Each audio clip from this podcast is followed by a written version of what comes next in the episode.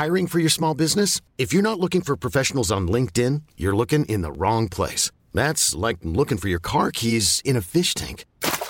LinkedIn helps you hire professionals you can't find anywhere else, even those who aren't actively searching for a new job but might be open to the perfect role. In a given month, over 70% of LinkedIn users don't even visit other leading job sites. So start looking in the right place. With LinkedIn, you can hire professionals like a professional. Post your free job on linkedin.com slash achieve today.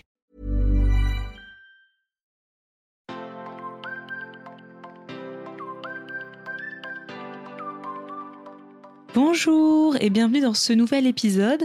Aujourd'hui, euh, c'est l'été et donc euh, cet été, on a décidé avec Isadora de ne pas proposer de nouvel épisode de podcast, mais de partager avec vous deux épisodes dans lesquels nous avons été euh, invités chaleureusement par des consoeurs entrepreneurs. Donc aujourd'hui, je vous propose l'épisode que nous avions enregistré en janvier 2021 sur le podcast de la matrescence. Donc c'est Clémentine Sarla qui est donc euh, la créatrice du podcast La matrescence qui nous avait euh, fait euh, l'honneur de nous inviter sur son podcast pour parler à la base, on devait parler d'entrepreneuriat et comment on gérait notre vie pro et perso. Et puis euh, l'épisode a pris un autre tournant.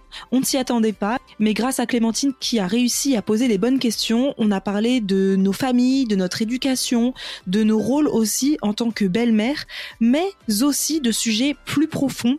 Car Isadora et moi, nous nous sommes dites des choses que l'on n'avait jamais osé se dire en face. C'est un épisode qui nous a beaucoup remué, qui est très euh, touchant finalement. Et je vais vous dire la petite vérité, c'est que à ce jour, je ne l'ai jamais réécouté parce que euh, ça a été un épisode tellement intense pour moi que euh, voilà, j'ai pas encore pris mon courage à deux mains pour le réécouter. Mais je tenais vraiment à vous le proposer également sur notre podcast. Et Clémentine a eu la gentillesse d'accepter que l'on publie cet épisode également sur notre podcast pendant cette trêve estivale. Donc je vous souhaite une très belle écoute et je vous dis à tout bientôt pour de nouveaux épisodes. À bientôt!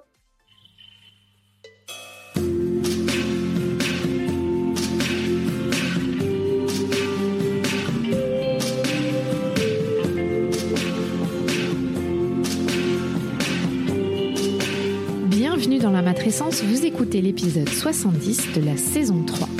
Bonjour à tous et bonjour à toutes. La matrescence, c'est la contraction des mots maternité et adolescence pour expliquer la naissance d'une mère.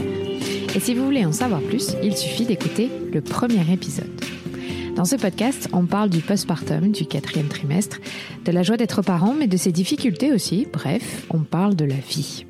La matrescence met en avant des femmes et des hommes qui racontent, expliquent et donnent une autre définition à la parentalité. Je suis Clémentine Sarla, la créatrice de ce podcast. Je suis journaliste de formation dans le sport, à la télé, rien à voir. Mais je suis aussi professeure diplômée de yoga pré et postnatal. Et puis surtout, je suis maman de deux petites filles, dont une qui s'appelle Jasmine et qui est née en septembre 2020. Et d'une autre petite fille de 3 ans. Je m'appelle Ella. Bienvenue de la matrescence. La matrescence transforme la vie des mères, des pères, mais surtout des familles dans leur ensemble, alors parlons-en. Ici, pas de tabou, je vous propose une conversation intime, remplie d'émotions et d'informations. Si vous aimez ce podcast, n'hésitez pas à vous abonner, à laisser un commentaire et le must à mettre 5 étoiles. Et puis surtout, surtout, partagez sur les réseaux sociaux. J'ai lancé mon site web, vous pouvez aller y faire un tour pour trouver des épisodes que vous n'avez jamais écoutés. Tout y est clémentinesarla.com. Je voulais prendre deux minutes pour vous souhaiter une très belle année 2021. Euh, pour moi, j'ai décidé de me consacrer à un truc. Principalement, c'est de mieux m'organiser cette année. Et ça tombe bien parce que euh, j'ai eu la chance de recevoir un très bel agenda pour ça qui s'appelle euh, Intention, qui a été créé par deux super filles qui s'appellent Isadora et Marisa. Et cet agenda d'organisation qui regroupe un peu tout à l'intérieur est, vraiment super pour vous aider. C'est un, un très bon outil. Et le truc génial, c'est que celles qui ont créé cet agenda, Isadora et Marisa, sont les invités de ce podcast. Alors j'ai découvert Isadora et Marisa, deux sœurs jumelles entrepreneuses, il y a un peu plus de deux ans maintenant à travers le podcast de Génération XX où elles racontaient la genèse de leur première entreprise, Snackies. J'avais été interpellée par leur enthousiasme et surtout leur franchise au regard de leur aventure professionnelle. À l'époque, elles n'étaient pas maman et leur business tournait autour de snacks sains. Et puis, et puis, et puis, Isadora, d'abord, est devenue maman d'une petite Alba il y a 16 mois, avant que sa sœur Marisa ne la rejoigne en accueillant sa première fille Gemma en septembre 2020. Dans cet épisode, je voulais à la base parler d'entrepreneuriat et gestion du temps entre sa vie pro et perso. Et je me suis vite rendu compte qu'il y avait bien plus à creuser à travers leur profil. Marisa et Isadora sont différentes et pourtant elles ont la même configuration familiale, elles sont belles-mères avant d'être mères. On a donc évoqué ce sujet assez longuement, mais aussi leur cheminement face à leur éducation parfois empreinte de violence éducative et leur relation aujourd'hui à leurs parents. Marisa, avec beaucoup d'honnêteté, raconte comment elle n'arrivait pas toujours à comprendre Isadora sur les thèmes de la maternité avant de devenir elle-même maman. Et Isadora, elle, explique la pression qu'elle a pu ressentir face à sa sœur dans leur aventure professionnelle. En 2020, après plusieurs années passées à faire grandir Snackies, elles ont réfléchi à faire pivoter leur entreprise au moment où Marisa est tombée enceinte. À 32 ans, elles avaient envie de créer une entreprise plus alignée avec leurs valeurs et leur nouveau mode de vie de maman entrepreneur intention est donc née. Je vous souhaite une très bonne écoute.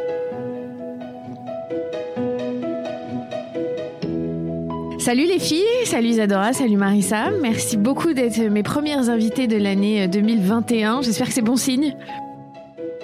J'espère aussi. bon déjà, euh, petite première question, est-ce que vous êtes contente d'être passée de l'autre côté et d'être passée en 2021 Franchement, oui. Enfin, moi, ça me. 2020, 2021, c'est une année euh, qui s'achève. 2020, euh, qui était euh, bah, contre toute attente, en tout cas pour moi, une belle année. donc 2021, je me dis, bah, il n'y a pas de raison que ce soit pas une belle année aussi. Donc, donc même s'il y a eu un, un, contexte, on va dire particulier, ça n'empêche que ça a été une belle année personnellement pour moi et professionnellement. Donc ouais, vivement 2021, quoi, c'est cool. Et moi, Marissa, t'es d'accord? Bah, Moi, comme toi, Clémentine, moi, 2020, euh, ça a été une année, bah, comme tout le monde, hein, euh, un contexte compliqué, mais ça a été la plus belle année de ma vie puisque euh, mmh. j'ai euh, bah, j'ai accouché de ma première petite fille euh, en septembre dernier.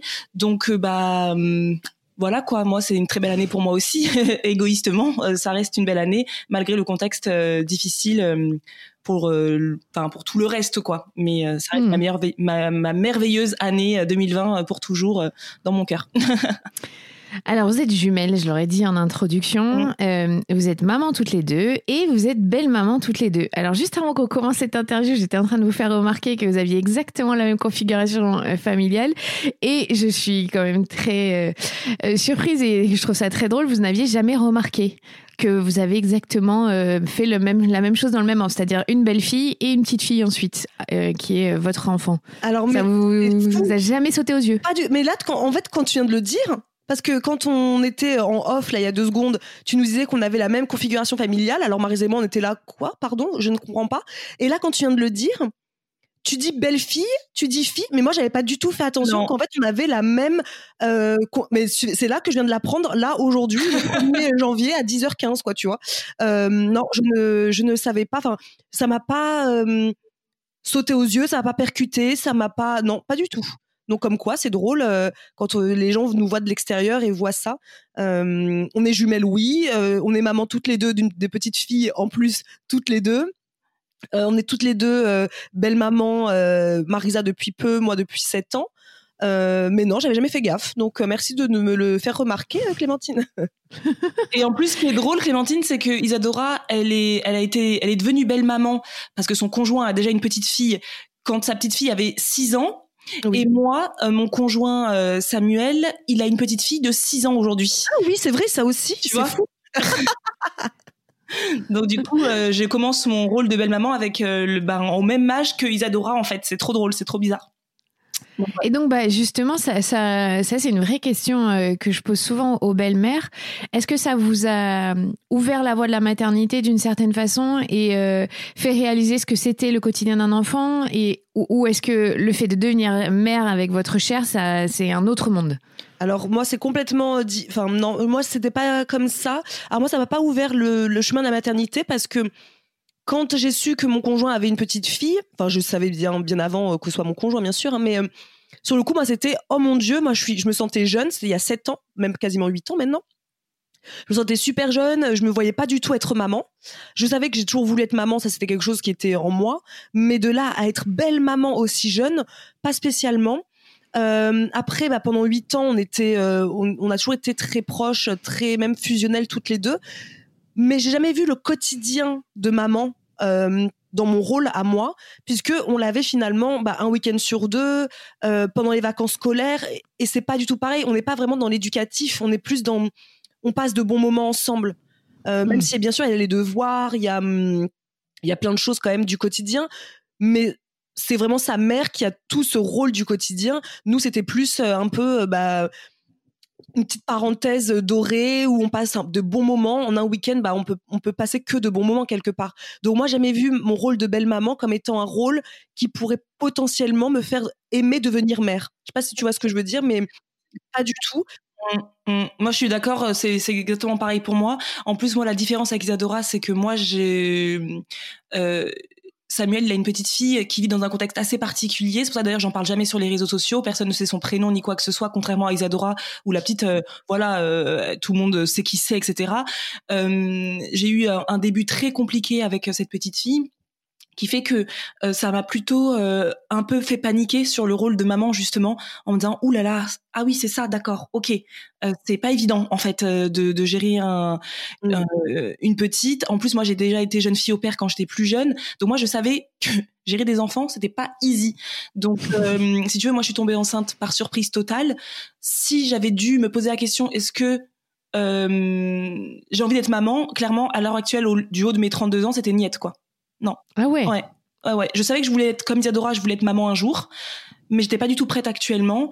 Euh, je voulais vraiment me consacrer à ma vie personnelle, euh, mes soirées, euh, mes, enfin, très égoïste. Moi, j'étais quelqu'un de très égoïste. J'avais envie de profiter de ma vie.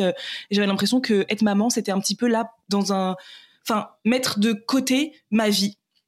Et en fait, Mm. euh, aujourd'hui, c'est totalement l'opposé parce que dès que j'ai appris que j'étais enceinte, ça a été une surprise énorme, mais en même temps, une joie d'un coup intense comme si euh, c'était normal en fait. J'étais là ah bon mais je suis trop heureuse et ça n'a rien à voir les deux relations que j'ai mais sont tellement à l'opposé que non vraiment euh, le côté belle-fille belle-mère c'est ça n'a rien à voir ouais rien à voir. Hmm. Et est-ce que ça, sur ça, vous aviez déjà échangé toutes les deux avant de devenir, euh, que toi, en tout cas, Marissa, tu deviennes mère à ton tour, sur euh, la gestion d'être euh, d'être belle-mère? Parce qu'il y a beaucoup d'étiquettes autour de Mhm. cette euh, notion-là, euh, pas toujours très positive, je trouve, alors que bah, vous faites partie de la vie de l'enfant et que c'est magnifique quand même. Mais j'imagine que c'est très dur. Est-ce que vous y avez échangé, vous, entre vous? Pas du Euh, tout. Je non, crois je pense pas. Bah, Marisa, elle me voit être belle-mère depuis, je disais, oui, à peu près 8 ans. Euh, et surtout, je pense que ce qu'on voit euh, de ma relation avec ma belle-fille, c'est une relation hyper proche. Euh, On est très proches, on s'aime infiniment. Euh, du coup, je pense qu'on n'a jamais vraiment échangé parce que moi, j'ai pas eu beaucoup de difficultés avec elle. Enfin, bien sûr, au début, euh, elle comprend pas qui je suis. J'arrive dans sa vie. Sûrement que son père lui a déjà présenté d'autres personnes, c'est possible. Donc pour elle, c'est peut-être euh, combien de temps elle va rester elle? Euh, donc c'est Mm. pas d'attachement immédiat. L'attachement est arrivé peut-être nous au bout d'un an. Euh, mais à partir de ce- du moment où on est devenu proche, vraiment on est devenu euh, limite fusionnel. C'est-à-dire qu'elle, sur son portable, elle a euh, ses- son fond d'écran, bah, c'est moi euh, en fond d'écran, par exemple. Du coup, ça nous fait toujours rire avec sa mère parce que sa mère dit Pourquoi c'est toi en fond d'écran et pas moi? Mais on a une belle relation, même avec sa mère. Donc, euh, je pense qu'on n'a jamais vraiment parlé avec Marisa parce que tout a toujours été très fluide dans Si, ma relation Déborah, avec ma fille. On a parlé quand moi je suis devenue belle-mère, je t'en ai parlé je- parce que je me suis beaucoup ouverte Oui, à toi sur mes difficultés que je rencontrais Ouais. avec la, la fille de Mm. Samuel et j'avais besoin d'être rassurée, de me dire est-ce que c'est normal que euh, bah, par exemple j'ai du mal à, à m'attacher, est-ce que c'est normal? Et tu m'avais dit oui. En fait, euh, toi, tu as tout qui arrive d'un coup. En fait, c'est un package qui est pas euh, qui n'est C'est pas vrai. choisi. En fait, bah, j'ai choisi Samuel. Euh, je ne savais pas tout de suite. Forcément, quand tu rencontres une personne, tu dis pas tout de suite qu'il a tout son passif derrière. Et c'est vrai que je m'étais ouverte à toi en disant, je, voilà, c'est difficile pour moi de trouver ma place, difficile pour moi. Mm. Et tu m'avais dit, mais c'est normal, Marisa. Enfin, c'est, c'est, c'est pas toi qui l'as mise au monde. Tu ne la vois que euh, un jour et demi tous les 15 jours. Mm. C'est difficile de créer une relation comme ça. Donc, je t'ai quand même vachement ouverte à toi. Pour moi, en fait, pas toi, tu t'étais jamais ouverte à moi sur le côté, euh, je, je suis belle maman parce qu'on était si jeunes quand t'es devenue belle maman que c'est vrai. beaucoup plus, euh, on était un peu, voilà, c'était un peu, comment dire comment je sais pas comment dire c'était léger quoi. C'était je me rendais même pas compte que j'étais belle-mère. Je pense que je me suis dit que je suis la belle-mère de, de, de Mahoni elle devait avoir c'était peut-être il y a 5 ans, ça m'a mis 3 ans, je pense, pour me rendre mmh. compte que j'étais une belle-mère et surtout que je me rende compte que elle fait, elle fait partie intégrante de notre vie de famille, mais pas que nous, tous les trois, mais vraiment de ma famille à moi aussi. Pour mes mmh. parents, euh, Maoni, c'est, je dirais pas que c'est leur petite fille, mais c'est euh, une personne vraiment qui fait partie de notre famille. Pour tout le monde, c'est Maoni, c'est notre famille à tous. Mmh, euh, donc, donc non, c'est vrai que moi, j'ai j'ai une belle relation. Euh, mais c'est vrai que maintenant que Marisa le dit, c'est vrai que la première année, c'était très difficile avec euh, Maoni. Euh, parce qu'elle cherchait à me piquer un petit peu, à me faire un petit peu partir.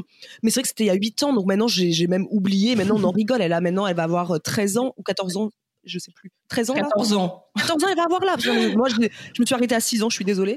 elle va avoir 14 ans. On est passé d'une petite fille de 6 ans à maintenant 14 ans qui est maintenant une une jeune fille.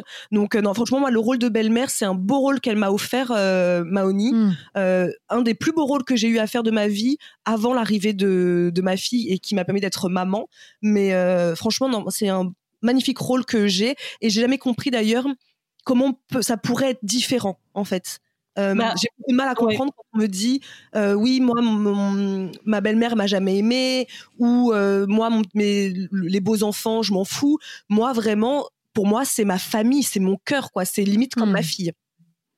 Ouais, bah moi ça me rassure en fait quand j'entends Isadora dire ça, je me dis euh, c'est c'est rassurant parce que euh, moi aujourd'hui je peux comprendre en fait les personnes qui vont dire j'ai du mal à m'attacher, j'ai du hmm. mal parce que euh, même si ça reste des enfants et moi la fille de Samuel je la trouve adorable, vraiment j'en prends énormément soin, mais c'est vrai que moi, je suis émotionnellement quelqu'un d'assez euh, bloqué, on va dire. Et du coup, c'est vrai que euh, ce côté attachement que tu avais toi avec euh, Maoni, j'espérais exactement la même chose, quoi. Je me disais, ça va être la même chose avec la petite, quoi. Et en fait, je me rends compte que pas du tout. Et du coup, ça me rassure de voir que bah non, toi, ça t'a mis trois ans pour l'estimer belle maman, etc. Alors que moi, bah c'est tout, c'est tout nouveau, quoi. Ah oui, oui. Donc là, ce qu'il faut retenir, c'est que ça prend du temps. Et l'attachement, ça prend du temps selon la longueur, c'est normal. On, est, on est une inconnue qui arrive dans, dans leur vie quand même. Bah hein. oui. Euh, et c'est une inconnue qui arrive dans ma vie aussi. C'est la même mm. chose des deux côtés en fait. C'est euh, elle arrive avec son passé, son éducation qui n'est pas du tout la même que moi par exemple je, je ferais pour ma fille à moi. Euh, on n'a pas du tout. Enfin, tu vois, c'est tellement de choses qui sont à prendre en compte que chacun rentre dans l'espace de l'autre. C'est pas évident. C'est pas évident mm. dans les premiers mm. temps. Alors, Isadora, t'es devenue mère avant Marissa, même bien avant, quasiment euh, un an et demi, c'est ça, elle, a, elle, a, 15 mois, ta fille? Elle a 16 mois, oui. 16 mois, voilà. Je, je tiens pas assez bien les tu vois. Euh, et, du coup, est-ce que tu as eu, toi, la sensation, là, tu as quand même un peu de recul maintenant sur cette maternité, de, de traverser une matrescence, d'avoir la sensation que ça change euh, une partie de toi, de ton identité? Complètement. Ah, moi, j'adore parce que moi, j'écoute bien sûr tous tes, tous tes épisodes et euh, quand j'adore entendre des femmes dire ça, mais, euh, mais j'aurais jamais imaginé euh, que ce soit le cas. Pour moi, ah. le, jour de le jour où je serais devenue mère, je serais devenue mère, ça m'aurait changé un petit peu mon statut, on va dire, limite sociale, quoi, tu vois. j'aurais eu de l'amour pour un enfant, mais voilà. ça m'a changé, ça m'a fait grandir, ça m'a donné confiance en moi. Alors déjà, j'ai pas confiance en moi de base, et ça depuis toujours. Euh, j'ai toujours pas énormément confiance en moi, mais il y a quand même une différence entre la Isadora avant Alba et la Isadora euh, après Alba. C'est vraiment ce côté, je me sens plus confiante, je me sens plus sûre de mes choix, euh, je me sens plus affirmée. Euh, et je me sens même aussi plus, quelque part, un peu plus douce. J'ai toujours été celle de la famille un peu douce, un peu la bonne oreille, l'épaule sur laquelle on vient un peu s'épancher. Mais là, je me trouve vraiment hyper ouais, hyper apaisé. Euh, pour moi, ça a été un chamboulement. Autant parce que c'est difficile, c'est pas tous les jours facile avec, euh, avec un bébé, mais autant parce que euh, je me sens plus femme, bizarrement. Je, hmm. je vais avoir 33 ans là. D'ailleurs, c'est bizarre de le dire quand je dis ça tout. J'ai l'impression de toujours avoir 20 ans, mais non, pas du tout. Et je me sens beaucoup plus mature, plus femme maintenant que je suis maman. Alors que je me sentais femme il y, a, y, a, deux ans aussi. Hein mais c'est complètement différent. C'est une autre, une autre hum, forme de féminité que euh, je me suis découverte. Hmm. Et toi, Marissa, alors tu as accouché à la plus belle date, puisque hmm. c'est la même que ma première fille. le 21 septembre dernier en 2020. Est-ce que on est trois mois postpartum mmh. Donc toutes les deux, on est exactement dans le même timing parce que moi j'ai accouché trois jours après toi. Oui. comment est-ce que tu te sens déjà? Ah bah moi je me sens très bien. Euh, je vais pas te cacher que je suis très fatiguée aussi, euh, mais j'ai une chance énorme, c'est d'avoir un bébé qui dort énormément bien. Donc moi j'ai pas trop de différence entre l'avant et l'après euh, accouchement en termes de sommeil. Euh, c'est surtout le côté bah, allaitement exclusif que moi j'ai choisi qui qui est épuisant, les amis, c'est très épuisant, mais bon, on tient le coup. Mais sinon, moi, je me sens très bien. Et euh, moi, ça a été dès que je suis tombée enceinte que j'ai changé immédiatement. Euh, hmm. C'est très très bizarre parce que comme je disais tout à l'heure, je n'avais pas prévu de tomber enceinte parce que j'ai rencontré Samuel euh, très, enfin il y a pas si longtemps que ça finalement et je suis tombée enceinte très vite et euh, on a décidé de garder cet enfant. Alors genre, à la base j'étais pas du tout, j'avais pas vocation à devenir maman tout de suite, mais je me suis dit bah non non moi je veux garder ce bébé, on sait jamais, ça se trouve c'est la ma seule chance, on ne sait pas. Et dès que je suis tombée enceinte. Je crois que dès que j'ai su euh, que c'était une fille, j'ai immédiatement mais shifté d'un coup quoi. C'était devenu, je suis une maman immédiatement. Euh, et euh, ça m'a changé. Et comme Isadora, moi, je suis devenue beaucoup plus sereine parce que moi, contrairement à Isadora, Isadora, ça a toujours été la sereine de la famille, la calme, la douce, la gentille. Et moi, j'ai toujours été l'agressive de la famille. moi, si tu veux, toujours Marisa. On va pas trop lui parler de choses parce qu'elle peut tout de suite rugir quoi. Moi, je suis la nana qui va tout de suite bondir. Ah ouais. Ah ouais, moi je, rugis très vite. Euh, je suis quelqu'un de très speed, euh, qui parle très fort, voilà, et qui a vraiment un caractère. Euh, il faut, faut s'accrocher quoi. Et c'est vrai que dès que je suis tombée enceinte, dès que j'ai appris que j'allais être maman d'une petite fille, alors que moi j'étais certaine de tomber enceinte d'un petit garçon, parce que justement mon côté un peu agressif, je sais pas pourquoi j'ai toujours pensé que j'aurais des petits garçons. Jamais je pensais tomber enceinte d'une fille, parce que la fille ça a ce côté doux, et moi je me disais bah j'ai pas la, la, carrure pour m'occuper de, de, petites filles quoi. Moi je, c'est des garçons, c'est des bonhommes quoi, tu vois. Et je sais pas dès que j'ai su que c'était euh, une petite fille, j'ai shifté d'un coup, j'ai changé, et tout le monde me dit même sur les réseaux t'es devenue beaucoup plus sereine, Marisa. Tu parles beaucoup plus doucement. Mais ouais, j'ai shifté. mais pourquoi? Aucune idée.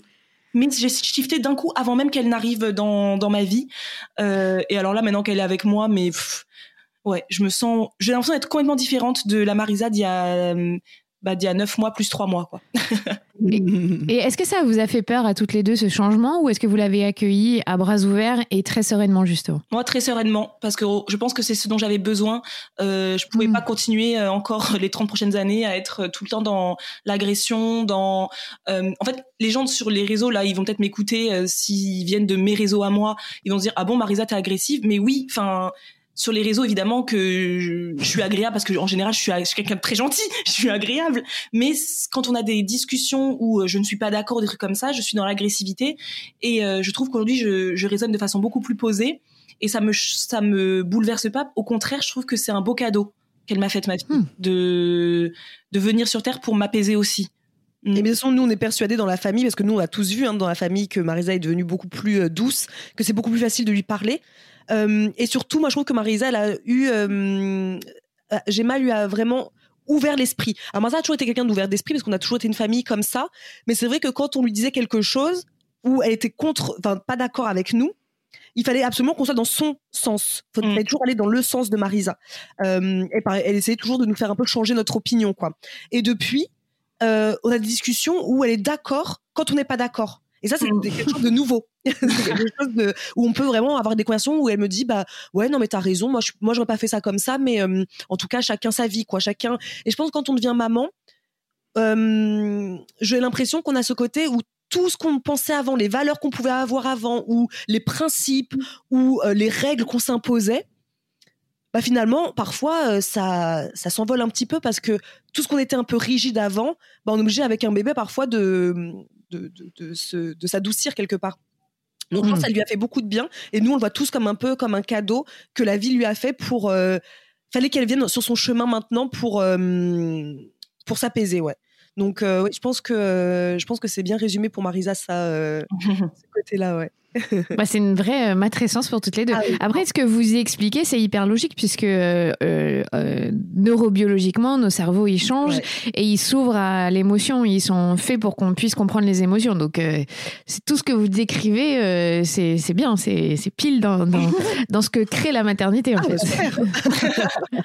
On est, en fait, on est fait pour faire qu'il y ait des parties de notre cerveau qui vont se mettre en pause, en veille, notamment genre le langage. Je sais pas si ça vous est arrivé enceinte ou après, mais voilà, on fait des fautes d'orthographe, on fait pas, on oublie Mm. des mots. Mm. Et par contre, le langage émotionnel, on est beaucoup plus euh, euh, encline à le, à le décrypter, à le comprendre, parce qu'on a besoin de comprendre nos bébés qui ne savent pas parler. Donc ça s'applique à nos vies adultes forcément, et c'est pour ça que ça nous ouvre euh, un nouveau champ, tu vois, de possibilités quand on n'a pas fait, je pense, un gros travail en amont sur nos émotions qui est très difficile à faire dans nos vies actuelles en plus. hein.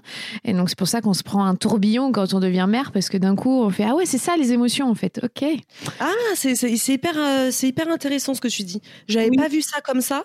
Et d'ailleurs, ça, me fait, ça me fait rire parce que euh, Isadora, elle a dit à Noël, euh, à Noël, en fait, euh, on a fait un réveillon et moi, je suis quelqu'un qui pleure euh, très rarement, en fait. Euh, je pleure pas. euh, je suis quelqu'un d'a- d'assez, oui, comme j'ai tout à l'heure, bloqué émotionnellement. J'ai peu de de- d'envie de, pleurer. Sauf pour des conneries à la télé, quoi. Mais c'est genre, tous les jours, je pleure assez rarement. Et c'est vrai que depuis que ma fille est née, je pleure énormément euh, de joie, hein, pas de malheur. Je pleure énormément de joie. Et euh, Samuel m'avait fait en cadeau euh, une lettre. Il m'a écrit une lettre pour mon cadeau de Noël qui m'a fait pleurer Hmm. euh, à table. Et Isadora, la première chose qu'elle a dite, c'est Oula, bah dis donc, la maternité, ça. hum, T'as dit quoi, Isadora La maternité, ça a changé Marisa, ça l'a rendue euh, émotive, dis donc. Oui. Ouais. Et j'ai entendu ça, je me suis dit, mais en effet, je m'en suis même pas rendu compte, mais euh, maintenant, je pleure. Hier, c'était le 31 décembre. Je disais à Samuel comme quoi ma fille, c'était mon plus beau cadeau de cette année, etc. Et je me suis mise à pleurer, et tous les deux, on s'est mis à pleurer. Et je me dis, ah, mais en fait, ouais, je, je suis devenue quelqu'un de chamallow. je suis devenue un chamallow. Je suis devenue euh, hyper émotive et je pleure très, très régulièrement, mais de bonheur. Je la regarde, je pleure. Truc que je faisais pas Mm. avant moi. Ah non, c'est clair. Voir Marisa pleurer, c'est tellement euh, waouh. Euh, de bonheur, je parle, parce que Marisa, elle est comme moi. Si on est, on est triste, on pleure, quoi. Mais, euh, mais c'est très rare. Marisa, elle a plutôt tendance à se cacher, euh, de rester dans sa chambre toute seule, euh, de pas m'appeler pendant une journée. Et du coup, je sais qu'elle va pas bien. Voilà, c'est, elle va se cacher plus que euh, montrer son émotion. Mais c'est comme ça qu'on a été élevés aussi. Donc quelque Mm. part, euh, euh, nous, la maternité, ça nous a fait prendre conscience que ce qu'on ne veut pas, c'est que nos enfants, nos filles, euh, euh, leurs émotions soient un peu euh, tabous. Parce que nous, c'est, on, adore nos parents et vraiment nos parents, c'est, on les aime plus que tout, mais ça n'empêche qu'on en- on leur en parle souvent, notamment depuis qu'on est maman, euh, du fait que euh, dans notre famille, c'était, on ne peut pas montrer ses émotions sans qu'on soit un peu regardé de travers, jugé, etc. Donc, c'est tout ce qu'on ne veut pas pour nos filles. donc, c'est vrai que ça nous, ça nous ouvre pas mal nos émotions qu'on n'a pas pu montrer pendant plusieurs années. Alors, c'est, je trouve ça génial ce que vous me dites parce que la transition pour moi, elle est parfaite parce que la sensation que vous dégagez, que ce soit sur les réseaux sociaux avec euh, YouTube et, et, notamment ce que vous êtes en train de créer dans votre euh, entreprise aujourd'hui, Mhm. c'est que vous avez envie de partager, vous avez envie de montrer bah, tous les côtés de la vie, Mhm. que ce soit bien, pas bien. Donc, vous partagez vos émotions Mhm. finalement sur les réseaux sociaux. Ouais. Alors, on partage nos émotions, oui. Euh, on, va, on va les partage toujours, je sais pas si tu as remarqué, mais après coup, Mm. le temps qu'on les ait digérés. Donc, on les partage plus comme une, euh, une expérience qu'on a vécue. On les partage pas à chaud. Mm. C'est-à-dire que l'émotion qu'on a eue euh, de, de plein de choses, euh, à chaque fois, on va, les, on va les raconter plutôt comme une anecdote. Ça peut être il y a deux jours, trois jours, mais ça peut être aussi il y a six mois, un an. Euh, donc oui, on aime partager l'émotion parce que peut-être qu'on a ce côté justement où on n'a tellement pas pu partager nos émotions pendant longtemps qu'il fallait que ça, on les garde pour nous, que les réseaux sociaux nous ont permis quand même Mm. de les montrer, mais surtout moi, par exemple, euh, l'émotion de voilà de, du monde enfance en moi, mes angoisses, par exemple ma peur, euh, panique de prendre la voiture, euh, je l'ai partagé une fois, mais en ayant la trouille qu'on me juge encore une fois.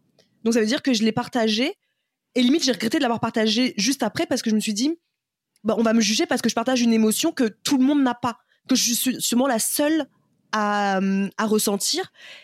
Et quand j'ai vu le nombre de retours que j'ai eu, Mm. euh, j'ai trouvé ça incroyable. Je me suis dit, en fait, je suis pas toute seule. Parce que moi, j'ai toujours Mm. pensé que cette émotion-là que j'avais, bah, j'étais peut-être la seule euh, idiote euh, de France à avoir peur de conduire et d'en avoir une crise de panique. Et, et c'est vrai que de- du jour où j'avais parlé de la voiture, j'ai toujours c'est plus facile maintenant pour moi euh, de partager une émotion parce que je me rends compte qu'en fait, bah, c'est ça aussi la vraie vie. Et nous, ce qu'on veut partager sur les réseaux sociaux, c'est la vraie vie euh, et pas juste une vie d'Instagrammeur. Euh, euh édulcoré, ensoleillé, où tout va bien et très filtré en effet. Mmh. alors qu'en fait, bah, la vie de tous les jours, c'est c'est les cheveux pas lavés, c'est parfois on est on est fatigué, parfois on a envie de pleurer le matin alors qu'on sait pas pourquoi. Hum. et je trouve c'est important de le dire. Mm.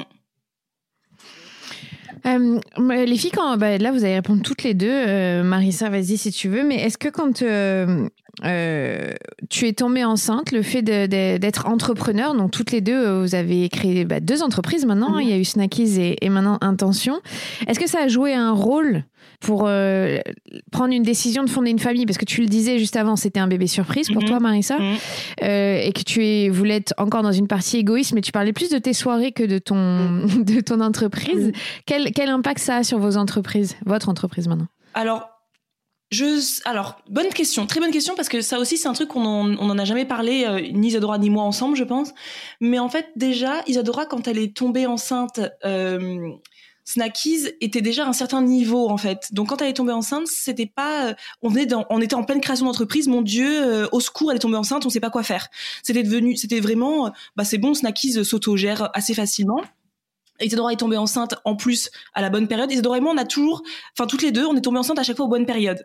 Euh, Isadora est tombée enceinte à une période où après, elle est, elle a accouché, pardon, euh, en plein mois d'août. Nous, Snacky, c'était là où il y avait le moins de d'activité. Donc, on s'est dit, de toute manière, on ferme la boîte. Il y a rien qui va se passer euh, en août. Mais après, Isadora pourra peut-être en parler. Mais c'est vrai que ça a quand même été de son côté très dur la reprise du travail, etc.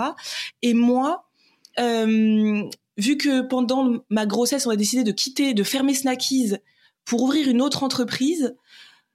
Je sais pas comment. Est-ce que on y a réfléchi vraiment? Isidore moi, on est vraiment des femmes dans l'action. On a une, euh, un truc et on réfléchit pas 30 ans, on y va tout de suite.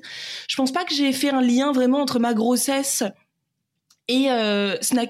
La seule chose qu'on s'est dite, c'est aujourd'hui qu'on est maman, qu'on va être maman, on n'a plus envie de cette pression que Snackies nous imposait en fait. C'était vraiment le côté hmm. pression qui était tellement intense à la fin.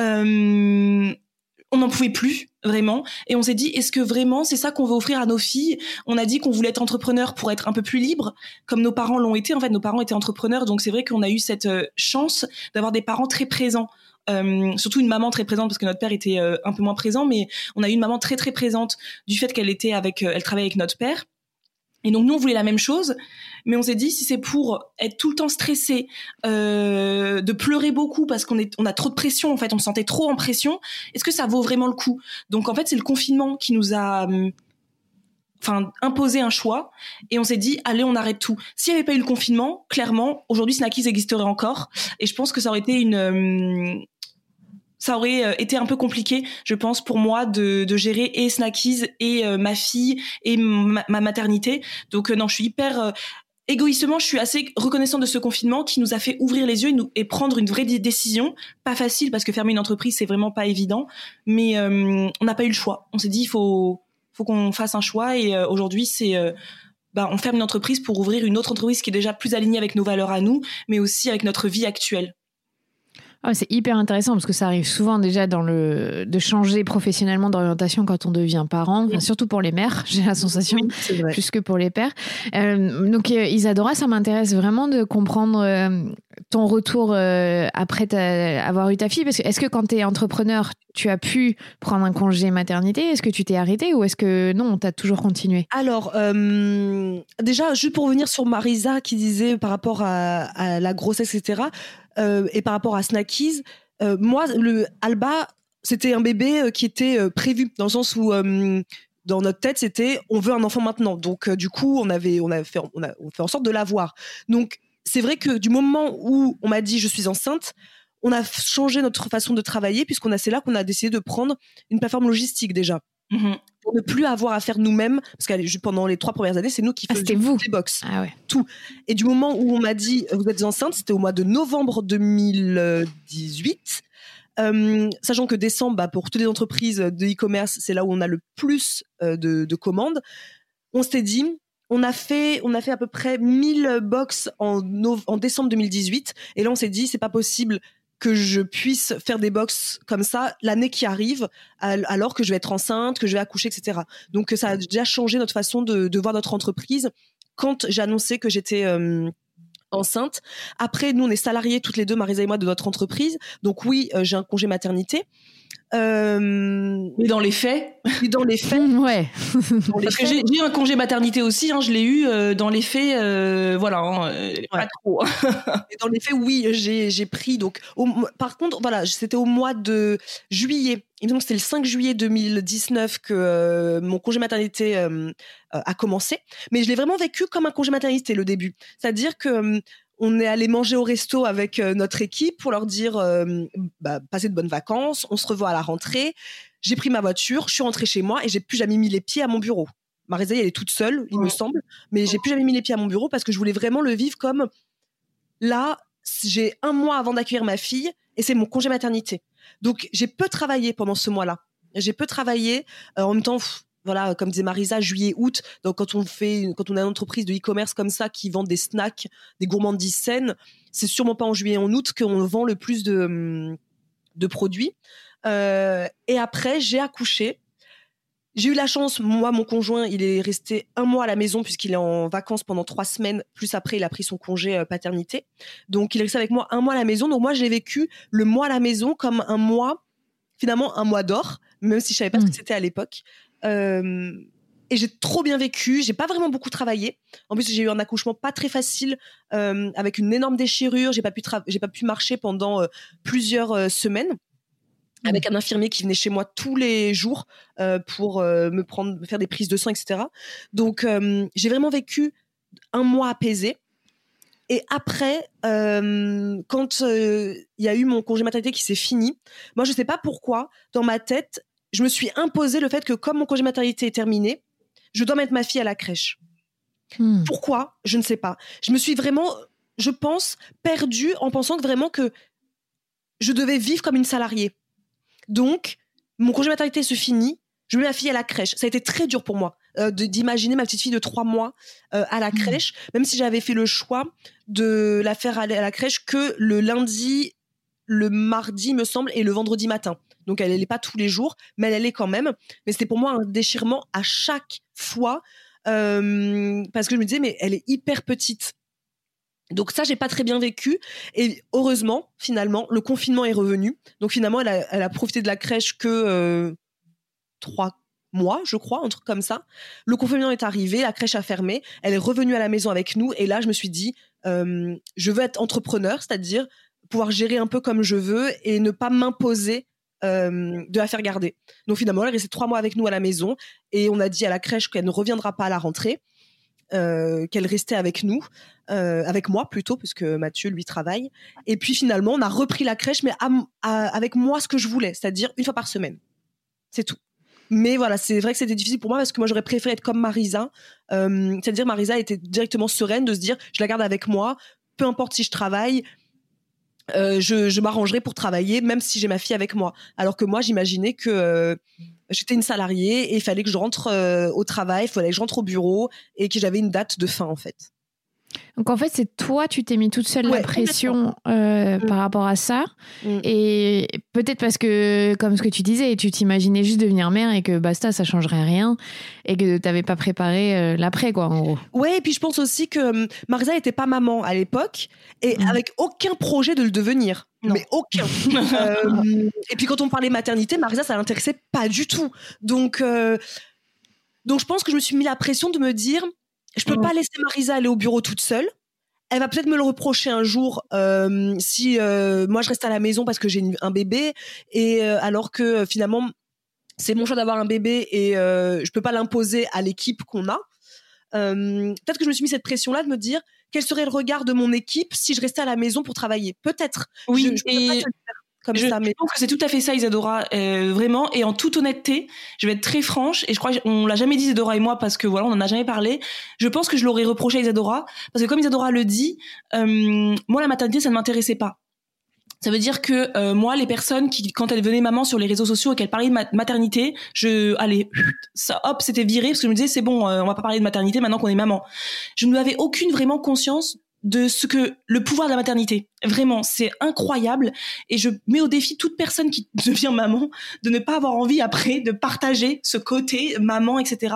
Et de, et je pense que quand on devient maman, on devient on a plus de compassion aussi pour les autres mamans euh, parce qu'on comprend, on les comprend et tant qu'on n'est pas dans ce truc-là, on a un peu ce côté égoïste. Moi, je me souviens aussi quand j'étais euh, dans l'administration à l'époque, quand les mamans elles disaient euh, désolé je peux pas venir aujourd'hui parce que j'ai mon fils qui est malade je me disais oh punaise d'ailleurs du coup je me retrouve toute seule en réunion quoi super merci quoi non mais franchement voilà j'étais vraiment la meuf euh, ah, il me saoule quoi. Franchement, moi, les mères, c'est pas possible quoi. Ça me saoule. Donc c'est vrai qu'Isadora, je pense qu'elle a ressenti ça de moi sans que j'ai eu à lui dire. Elle l'a ressenti, je pense. Ou elle a dû se dire, si je reviens pas, Marisa va dire, euh, enfin, on a quand même une entreprise. Toi, ton bébé, je veux bien. Et, Alba, je l'adore. Hein, c'est c'est mon ma nièce d'amour, je l'adore. Mais je pense que ouais, j'aurais dit, euh, ouais bon, un peu stop. Alors qu'aujourd'hui que je suis maman, mais Isadora, elle, demain, elle tombe enceinte. Je fais, mais prends ton temps, mais prends ton temps, pars, reste avec ta fille, etc. Et je dirais ça à toutes les mamans maintenant. Prenez votre mm. temps. Mais à l'époque, euh, je, je, pensais pas à ça. Et aujourd'hui, je le revois, je le ressens parce qu'aujourd'hui, moi qui suis maman, euh, on reçoit au quotidien des messages sur les réseaux qui disent pourquoi vous faites plus de vidéos YouTube? Ah ça y est, maintenant vous délaissez complètement YouTube. Ah non mais non. ouais, franchement, je peux vous assurer, je vous mets au défi aussi d'être maman, de vous occuper d'un bébé qui a trois mois et de faire des vidéos sur YouTube, de travailler en même temps, de faire ceci cela, d'être maman, mais d'être aussi une femme, d'être aussi une, conjointe. Euh, donc du coup maintenant je me dis ouais je les comprends.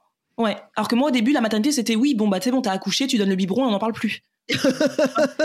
Mais c'est drôle parce que ce que tu exprimes là, c'est vraiment euh, tout le regard que la société porte sur la maternité actuellement. Et c'est ça qui crée des tensions monstrueuses chez les femmes qui deviennent mères et qui veulent continuer de travailler. Parce que Isadora, en gros, tu t'avais pas planifié d'arrêter de travailler, ah, mais tu voulais pouvoir t'organiser euh, comme tu voulais et surtout pouvoir prendre soin de ton bébé qui est tout petit. Parce que ça aussi, quand on devient mère pour la première fois, on se rend pas compte.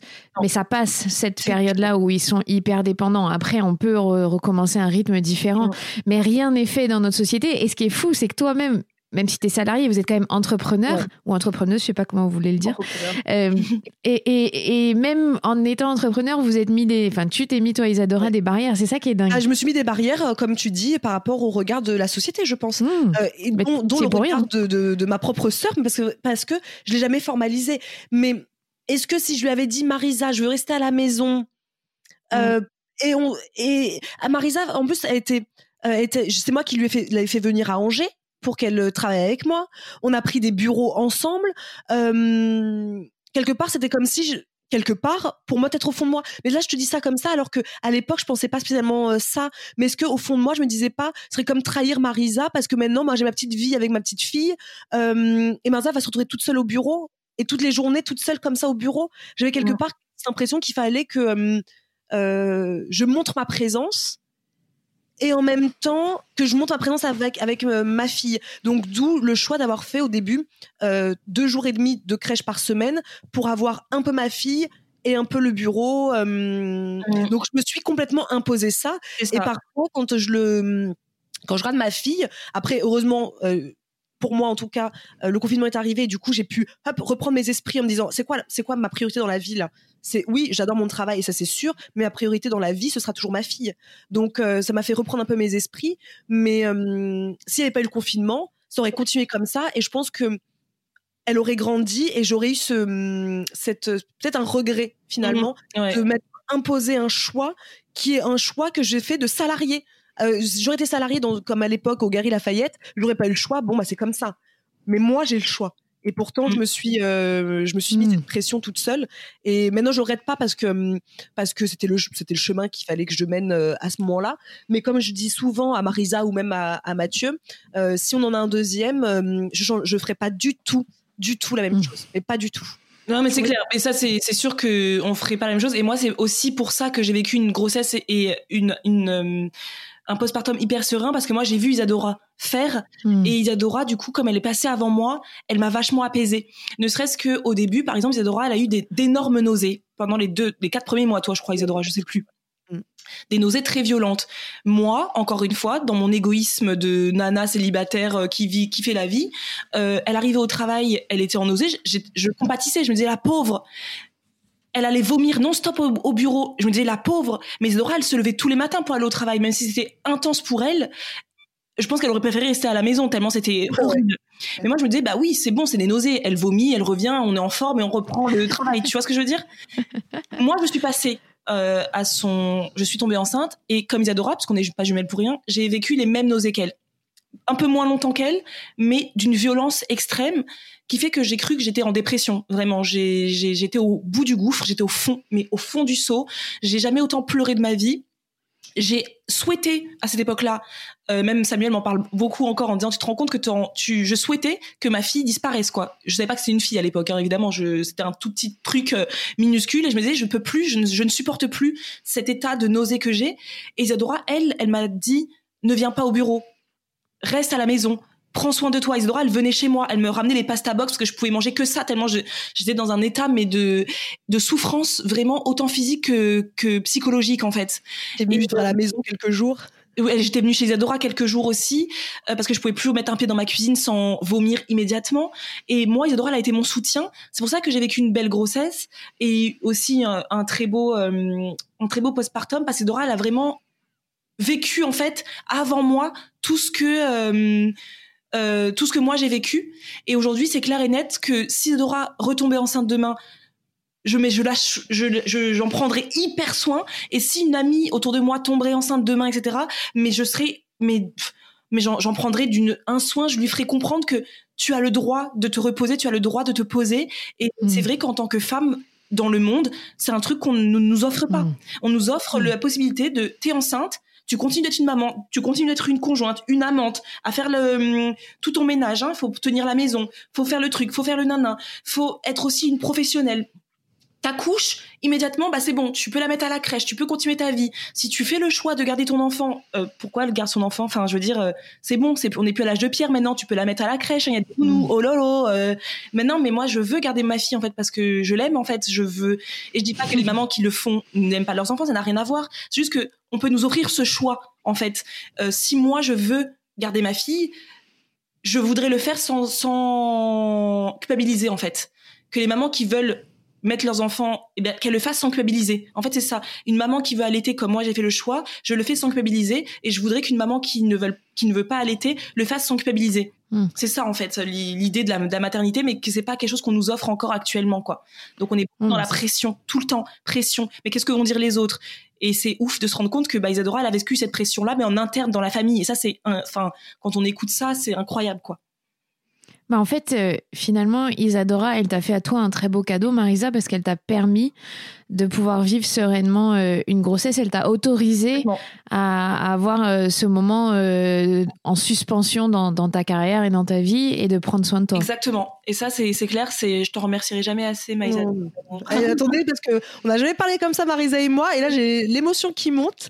non, mais c'est vrai que c'est vrai que Isadora, elle a, elle a laissé, elle m'a laissé la place euh, où moi je l'ai pas fait égoïstement. Et encore une fois les gens vont dire mais Marisa en fait c'est une grosse connasse. Parce que si les gens regardaient leur euh, j'ai été j'ai été comme toi. Ah, je dire j'ai été une grosse connasse comme toi.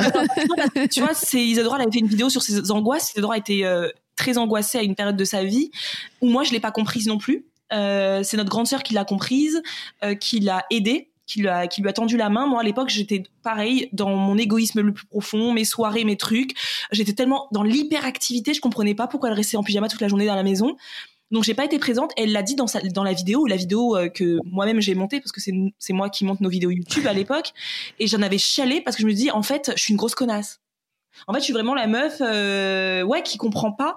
Euh, et c'est vrai que la maternité aujourd'hui, on en parlait, m'a beaucoup apaisée. Et je me rends compte qu'en effet, euh, aujourd'hui, il faut comprendre qu'on n'a pas tous les mêmes les mêmes émotions. Isadora, elle a vécu des angoisses. Moi, je le comprends pas. J'avoue, encore aujourd'hui, je comprends pas le, le côté de crise d'angoisse. C'est quelque chose qui ne me parle pas. Mais j'ai vu Isadora le faire enfin en faire des crises d'angoisse. Je me dis aujourd'hui, je suis apte à aider une autre personne. Malheureusement, j'ai pas été celle qui aidait Isadora, mais aujourd'hui, en tout cas, je referai pas la même erreur. Si quelqu'un autour de moi tombait dans les crises d'angoisse, je saurais que euh, je peux prendre en compte sa douleur, en fait, sa souffrance. C'est quelque chose que moi je ne savais pas avant. Je prenais pas en compte la souffrance des autres. J'étais vraiment dans mon truc à moi, euh, bim bam boum, mes petites soirées, mes petites ma petite vie, mon petit égoïsme quoi. Donc euh, c'est c'est important, je pense. Euh, de que les gens se rendent compte en fait que les les souffrances des autres, que les autres vivent, a une a une importance et qu'il faut pas juste enfin vivre que tout le temps dans l'égoïsme quoi. Mais j'ai été une connasse, ouais. Désolée. Désolée. Et Isadora, tu disais que vous, vous avez jamais parlé vraiment de tout ça Pas du tout, jamais. C'est là, c'est la première fois qu'on parle, euh, mm. euh, que j'entends Marisa euh, dire ça. C'est la première fois.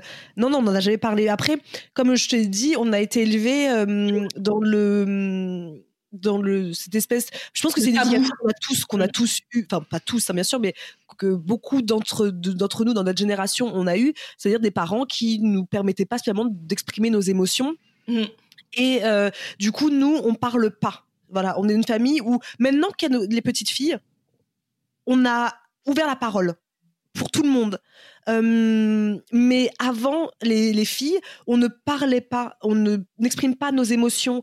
Et hum, du coup, moi, j'ai fait mes crises d'angoisse toute seule. Euh, à part ma maman et ma grande sœur, en effet, personne ne comprenait vraiment, donc je me sentais seule et j'osais pas le dire. Et parfois, du coup, je me faisais violence de faire des trucs que je voulais pas faire pour ne pas qu'on me juge. Mmh. Euh, et c'est toujours ce côté-là de, il faut faire ce que la société euh, veut que je fasse. C'est-à-dire avoir un beau sourire, toujours, être une petite fille bien sage, euh, mm. impeccable, une bonne élève à l'école, une bonne professionnelle quand j'étais au, au, Gary Lafayette, par exemple, euh, sans avoir la possibilité, le droit de dire j'en peux plus, j'en ai marre, laissez-moi tranquille. Ça, on, on nous a pas autorisé ça en fait quand on était petite. Et on a eu la même éducation, hein, tous les quatre finalement.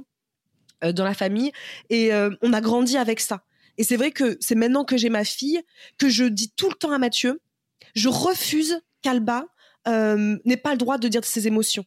Mm. qu'elle n'ait pas le droit d'exprimer ses émotions. si elle veut pleurer, elle pleure. Si elle veut mm. crier un petit peu, bon, pour ce qu'elle crie, mais bon, elle peut crier, elle a le droit. Je, je, suis là pour l'accompagner. alors que nous, on était plutôt dans, si je montre ma, je pleure à table, par exemple, ma mère, elle nous disait, on pleure pas à table. Arrêtez de pleurer tout de hmm. suite. Arrêtez de pleurer. Ou bah, quand il y a des invités, va, te, va dans ta chambre. Faut pas que les, on, te voit pleurer. Voilà, nous c'est comme ça qu'on a hmm. été plutôt élevés. Euh, et maintenant, on en parle ouvertement maintenant avec ma mère.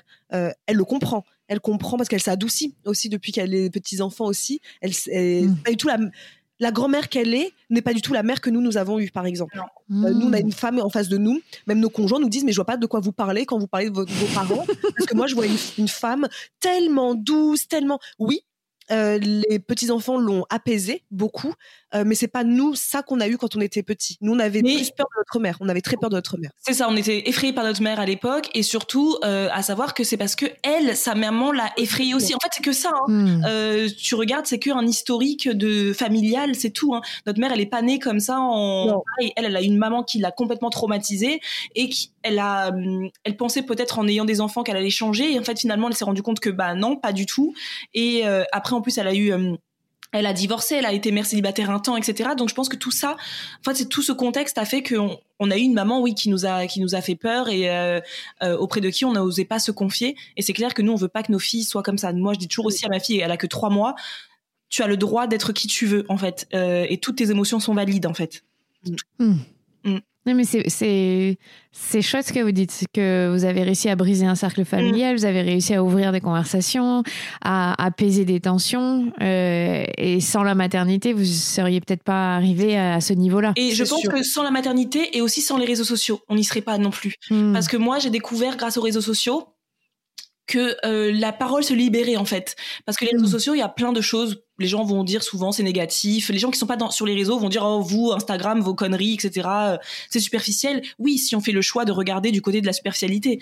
Mais moi je fais le choix de regarder au quotidien sur les réseaux sociaux des euh, sujets euh, très intéressants qui me font grandir et qui m'éduquent aussi. Et je me suis rendu compte qu'en fait grâce aux réseaux sociaux les gens avaient plus la liberté de s'exprimer à travers un écran, c'est plus facile. Auprès de gens que tu ne vois pas aussi, c'est plus facile.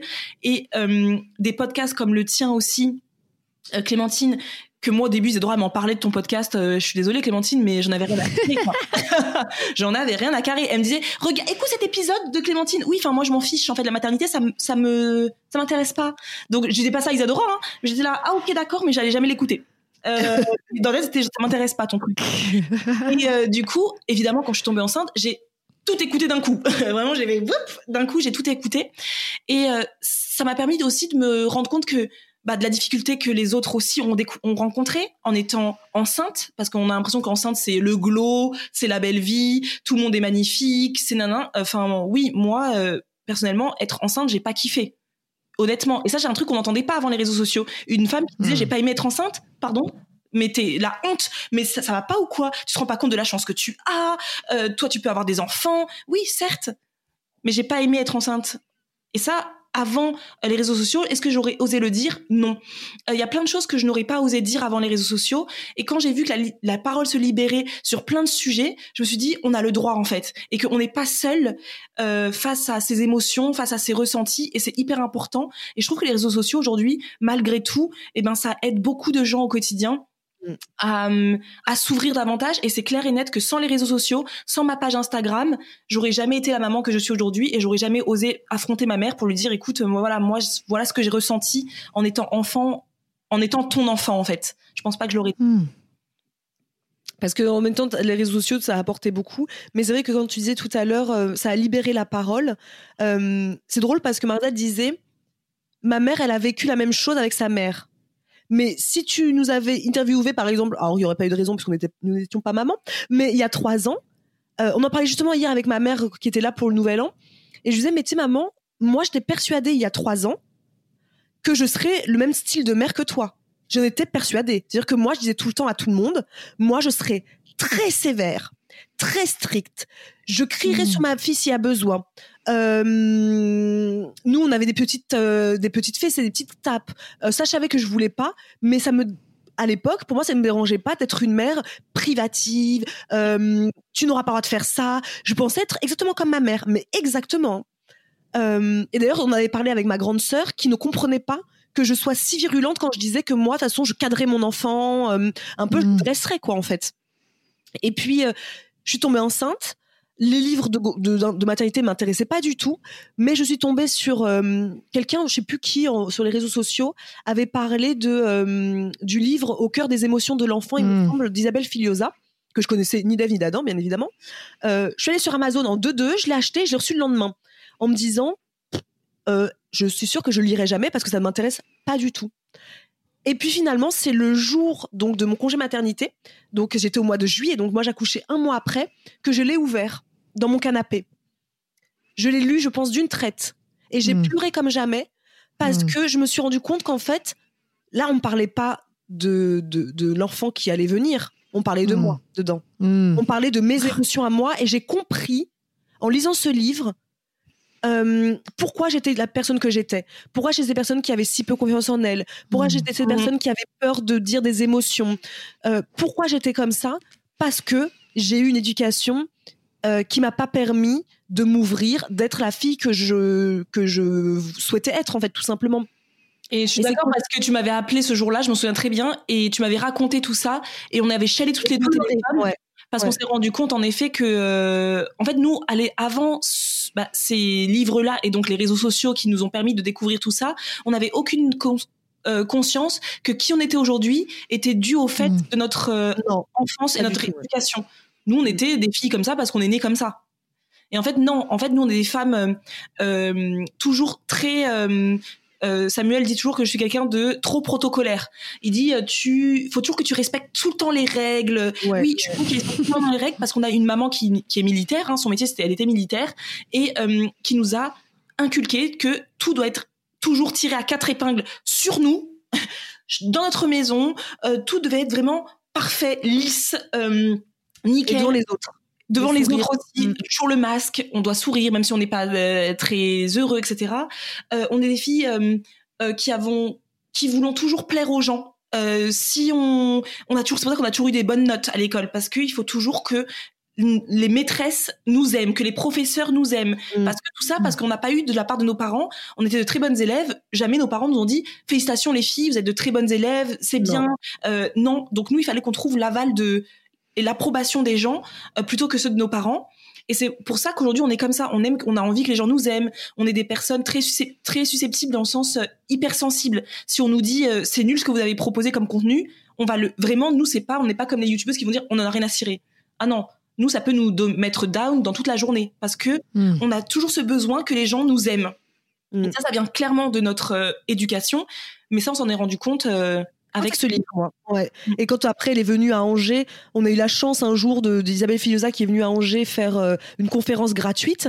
Je me suis inscrite. Marisa, pourtant, n'était pas du tout maman et n'était pas prête de l'être. C'est ça qui est drôle. Mais tu as voulu m'accompagner. Moi, j'avais pris une place que pour moi et elle m'avait appelé pour me dire mais t'as pris que pour toi et moi je veux venir aussi. Je m'étais assagie déjà, tu vois. Hein? Je m'étais assagie déjà, tu vois. Ouais, grave.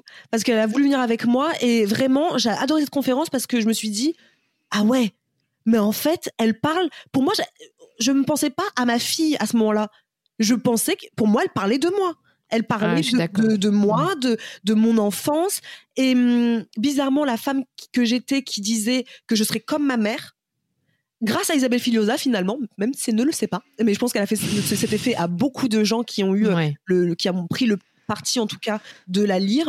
Hum, ça m'a complètement ouvert à une autre façon de gérer la maternité euh, de d'éduquer mon enfant et finalement l'éducation pas obligatoirement obligée d'être euh, une espèce d'adulte face à son enfant, une espèce de combat de boxe, euh, pas du mmh. tout. Mais j'ai découvert finalement à la fin de ma grossesse et j'ai découvert moi vraiment quand Alba, on va dire, elle avait deux trois mois puisque c'est là que je suis tombée dans bah, ton podcast dans je sais plus comment elle s'appelle le docteur je sais jamais comment on dit Guégan Guégan Guégan ouais Guégan euh, je suis tombée dans, dedans et j'ai tellement mangé de ce contenu que je me suis dit ah mais en fait il y avait vraiment une autre façon de voir la maternité. En tout cas la parentalité parce que Mathieu rentre aussi bien sûr avec moi dedans. Mais une autre façon de voir l'éducation que celle de mes parents. Et c'est drôle parce que du coup maintenant on en parle vraiment facilement avec ma mère qui parfois ne comprend pas euh, certaines choses, mais parfois elle comprend et même parfois je la vois qu'elle a les larmes aux yeux parce que ça lui. Je pense que mon père me m'a dit hier soir, encore une fois, j'aurais aimé que euh, à notre époque nous ayons la même chance que vous euh, de toutes ces informations que vous pouvez avoir hmm. aussi facilement. Parce que nous, notre frère, par exemple, il a dormi avec mes parents dans leur lit jusqu'à ses 6 ans. Donc c'est quand même énorme. Hein. Donc quelque part, ils sont, c'est un peu drôle parce qu'ils disent, ah, il y a eu ça et pourtant ils étaient euh, très souvent plutôt dans la confrontation avec nous. Mais à côté de ça, euh, mon frère ne pouvait pas dormir seul. Ils ont fait dormir mon frère avec eux dans leur lit pendant euh, six ans. Hmm. Mais eux, ils le cachaient au monde. Ils le disaient pas. ils avaient honte. Bah, ils n'avaient pas honte chez eux, mais ils avaient honte quand les gens disaient mais il dort où Brice? Bah, ils disaient dans leur chambre, dans sa chambre, parce qu'ils ils osaient pas dire bah, il dort encore avec nous alors qu'il a 4, 5, 6 ans. Euh, et il fait, mon père, il hier soir, il m'a ému parce qu'il m'a dit, euh, j'aurais tellement aimé connaître tout ça moi aussi à l'époque, parce qu'on aurait fait une éducation différente avec vous. Et ça m'a ému parce que je mmh. sais que avec Alba là maintenant, ils sont des grands-parents qui sont hyper dans la bienveillance, dans la positivité tout le temps. Et je vois quelquefois qu'ils ont ce côté de se dire bah, c'est tout ce que nous, on n'a pas fait euh, avec euh, nos enfants. Donc c'est vrai que c'est mmh. quand même. Mmh. C'est clair, mais je te rejoins tellement sur le livre euh, Au cœur des émotions de l'enfant. Moi, je l'ai lu quand ma fille, elle avait peut-être 8 ou 9 mois, un été, et je l'ai lu, j'ai dit, mais en fait, c'est pas un livre pour les parents, c'est un livre pour les, les êtres humains. Ouais, exactement. Et c'est drôle parce que c'est ce que j'ai dit à Marisa. J'avais dit à Marisa, mais c'est. Mais pour. Enfin, je veux dire, on devrait même pas le lire quand on devient parent. Ah non, oui, ça devrait être avant, à l'école, euh, à 17 ans. Je suis d'accord. Bon, les filles, je sais que vous vous formez beaucoup. Euh, j'admire vachement votre côté euh, sur l'entrepreneuriat. Vous êtes tout le temps euh, à vous à acquérir des nouvelles connaissances. Et je me suis posé la question si vous aviez cherché des formations sur le fait d'être ce qu'on appelle les mumpreneurs. Donc, en gros, d'être mère et entrepreneur, de savoir gérer, parce que c'est clairement pas la même chose quand tu diriges une entreprise que quand tu es salarié, que tu suis les, les règles d'un patron ou d'une patronne. Est-ce que vous avez fait ce type de formation ou vous apprenez au fil du temps bah Déjà, je savais pas que ça existait des formations de ce type. tu m'apprends quelque chose Des formations même preneur Je n'ai jamais entendu ça de ma vie. Ah non, mais je...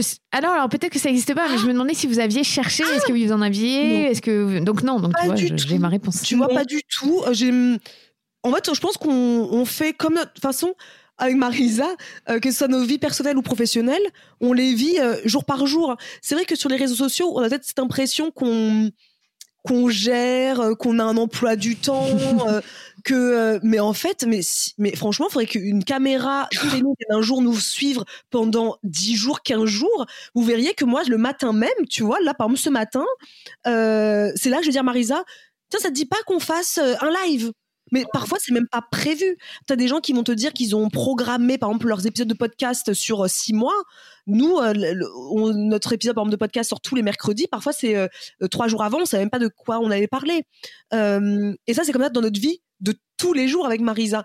Donc, moi, l'organisation, en fait, on est très brouillon. On est très brouillon et pourtant, on n'a pas cette impression-là parce que bah, finalement, on arrive toujours au point bah, final. Ça veut dire bah, quand on crée un agenda, par exemple, bah, pendant tout le processus, c'est mais archi brouillon. Il faudrait pas venir nous voir parce que c'est une catastrophe. À la fin, l'agenda est sorti, tout va bien, etc. Euh, mais toujours nos processus euh, créatifs sont très brouillons et donc bah du coup aujourd'hui bah comme toi j'imagine comme beaucoup de, mamans euh, entrepreneurs sur les réseaux etc une journée n'existe évidemment pas du tout mmh. tu te réveilles le matin t'as l'impression moi maintenant en fait ce que je me suis dit c'est que je me libère un peu j'arrête de me culpabiliser etc j'arrête de les to-do list.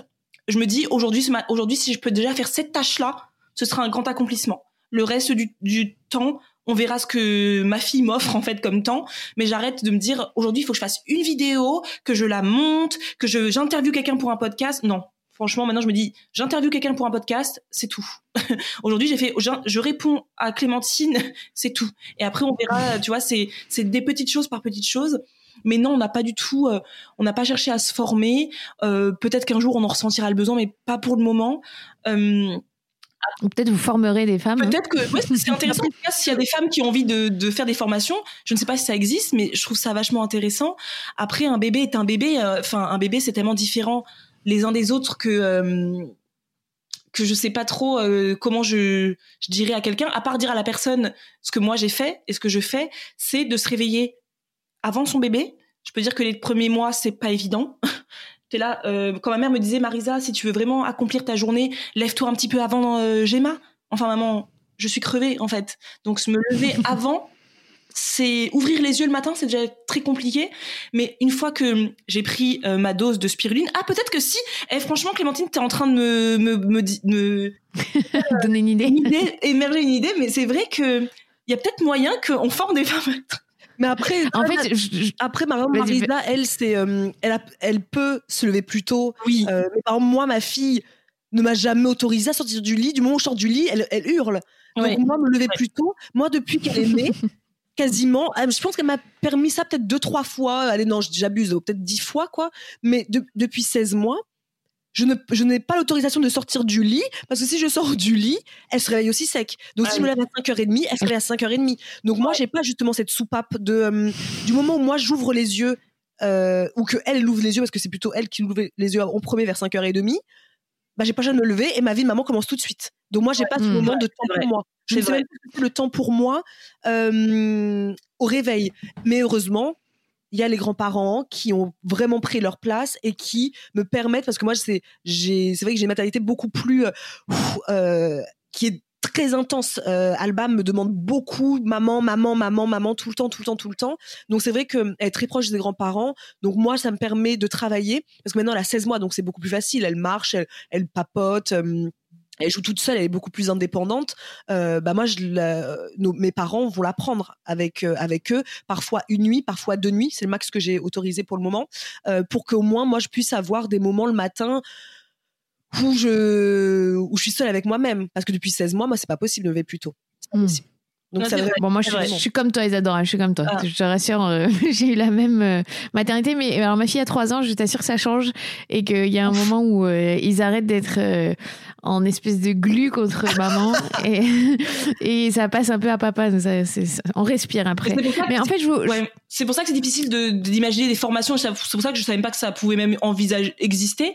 Mais les, la maternité, c'est tellement différent d'une femme à une autre parce que on entend hein, toujours dans son entourage, mais elle, fait, elle dort toujours pas ta fille. C'est quand même bizarre, tu sais. Elle a quand même un an. Euh, oui, ben moi c'est ma fille, elle est comme ça. Point. Enfin maintenant faut faut s'y faire. Les enfants sont pas euh, tous les mêmes. Hein. On n'est pas calibrés, ils sont comme ça. Euh, chacun est différent. Moi j'ai une fille qui dort extrêmement bien, donc en effet j'ai la chance de pouvoir sortir du lit deux heures avant elle, faire ma matinée, être tranquille. ça c'est une chance. mais qu'est-ce que j'ai perdu mon fil? Mais à la base je voulais dire que les seules choses à faire, je pense, c'est de de lâcher prise en fait au bout d'un moment. C'est je pense que la formation ce serait juste ça en fait. Les amis il faut lâcher prise. Euh, il faut que l'entreprise tourne comme tout le monde hein, il faut bien que notre entreprise tourne. Donc euh, faire euh, la tâche la plus importante et ne plus faire peut-être comme on faisait avant où on était un peu dilettante. Tu fais une tâche, tu arrêtes la tâche, tu en fais une autre. Non, là c'est vraiment faire une tâche. Je pense que même la maternité, ça permet même de cadrer les entrepreneurs. Si les mm. entrepreneurs sont comme nous, hein, désorganisés, hein, parce qu'il y a des entrepreneurs qui sont hyper organisés, tout est tout roule pour les six prochains mois, tant mieux. Mais si vous êtes comme nous, hyper désorganisés. Euh, bah peut-être se dire juste aujourd'hui je fais une tâche, je me concentre sur une tâche euh, et je la fais à fond et puis euh, après, bah, je, je fais au fil de l'eau une tâche par une tâche ce que j'ai le droit de faire quoi. Moi ma fille elle va dormir une demi-heure, je vais venir sur mon ordinateur, j'écris le mail qui était important et puis après oh je l'entends pleurer, je retourne euh, la récupérer et c'est fini pendant bah, les deux prochaines heures encore. Enfin, je pense qu'il faut lâcher prise en fait. Mais en fait, ma, ma, ouais, ma question, c'était surtout parce que on, recherche toutes, je pense, ce fameux équilibre. Est-ce que vraiment il existe? Moi, je sais, quand on m'a posé la question, j'ai dit que pour moi, il n'y a pas vraiment, ça n'existe pas, c'est un leurre. Il y a des fois, on a mm. des priorités qui sont plus importantes que d'autres. Et donc, c'est le curseur. Donc, ça m'intéressait de voir comment vous, en travaillant ensemble, mais à distance et avec vos enfants à la maison, euh, comment est-ce que vous arriviez à vous organiser? C'était quoi? Est-ce qu'il y avait une règle que vous suiviez ou est-ce que c'était au jour le jour? Ah, Nous, c'est au jour le jour. Et puis de toute façon, moi, comme je te dis, la mienne, elle a 16 mois. Elle va à la crèche le mercredi, mais euh, le reste des, des, jours de la semaine, elle est deux jours avec moi et le reste, elle est avec mes parents. Hmm. Donc moi déjà, euh, j'ai attendu quand même ce côté de l'avoir marché, être indépendante, sûre d'elle, parce que c'est vraiment un bébé qui, non, oui, euh, voilà, qui est qui sait ce qu'elle veut, quoi. Euh, elle, adore ses grands-parents, donc moi, c'est le lundi et toute la journée chez ses parents, enfin chez ses grands-parents, donc je sais que moi, j'ai une journée pour vraiment faire mes tâches. Et finalement, je suis réglée dans le sens où le lundi, bah moi, je fais toutes mes tâches de, travail. Le mardi, elle est avec moi toute la journée, et donc c'est vraiment elle. Je me focus sur elle. Euh, et je travaille pas spécialement sur mon PC, mais je vais plutôt faire sais, par exemple, tout ce qui est euh, contenu, euh, photo, des choses comme ça, parce qu'elle va cuisiner avec moi, et puis je vais prendre les photos pendant qu'elle elle joue, par exemple. Euh, donc voilà, il n'y a pas d'équilibre, mais en tout cas, je trouve que l'équilibre arrive plus facilement, entre guillemets, quand l'enfant commence à devenir un peu plus autonome.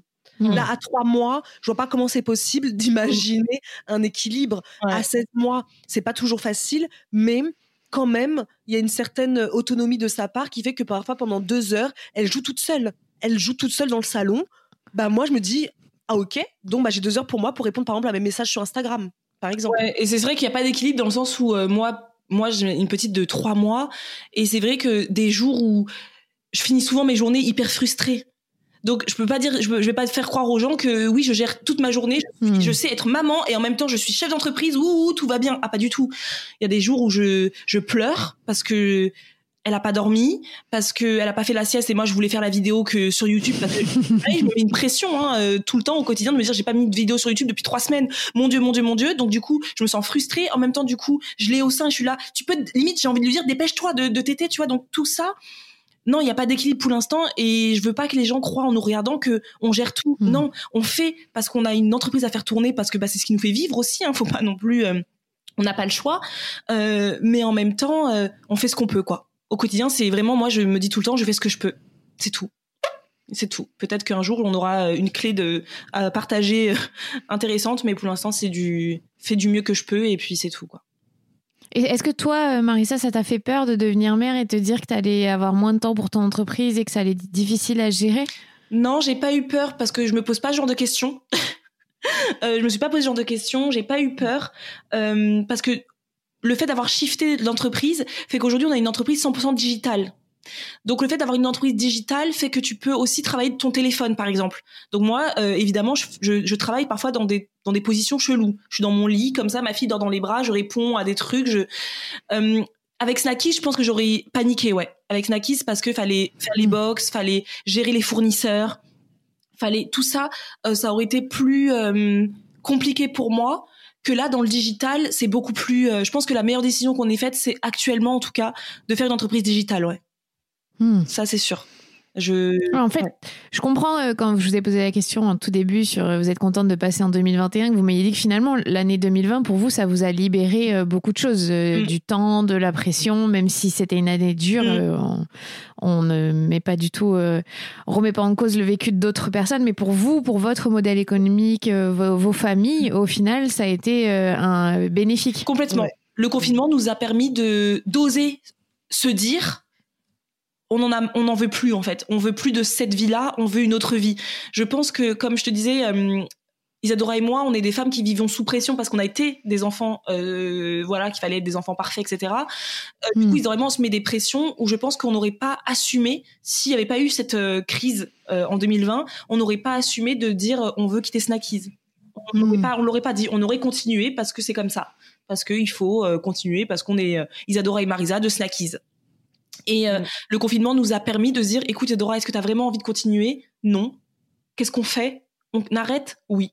Alors bien sûr, notre famille a été choquée. On s'est dit, mais, vous êtes tarés ou quoi? Votre entreprise, en 2019, on a fait presque un million de chiffres d'affaires, un million d'euros de chiffre d'affaires. Donc euh, ils sont là en train de dire, quoi? Pardon? Vous êtes, vous êtes cinglés? Mais non, en fait, on s'est dit, est-ce qu'on veut vraiment cet argent? Oui, c'est très bien, hein. mais moi, euh, moralement, psychologiquement, psychiquement, je me, je suis plus là, quoi. Je suis plus euh, apte à, à continuer ma vie comme ça. D'autant que je vais être maman, je sais que je vais péter un boulon en fait. Je pense qu'on se, je pense qu'on aurait pu frôler le burn-out euh, si on avait continué Snackies en étant maman. Mmh, c'est possible. Ouais. Donc on a mis le haut là avant. Mmh. Mmh. 2020, ça a été une belle, euh, pour nous, une belle transition et une belle année de, pour nous de découverte et de découverte de nous. Oui. C'est que moi, en 2021, c'est mon objectif, c'est moi d'apprendre à me connaître moi, euh, avec peut-être mes blessures d'enfant, etc., mais pour euh, encore mieux accompagner ma fille quelque part. Mmh. Alors, il y, a un dernier volet euh, que je voulais aborder avec vous parce que à la base, votre entreprise, c'était les snacks sains mmh. et tout tournait autour de, Vous avez beaucoup partagé autour du rééquilibrage alimentaire et je trouve que c'est un sujet passionnant au niveau de la maternité et du postpartum. Et déjà, je voulais savoir votre rapport au corps en postpartum. Il est comment aujourd'hui? Mmh. Alors, mmh. alors moi, bah, moi, 16 mois plus tard, enfin 16 mois plus tard, alors moi, mon corps n'est plus du tout le même.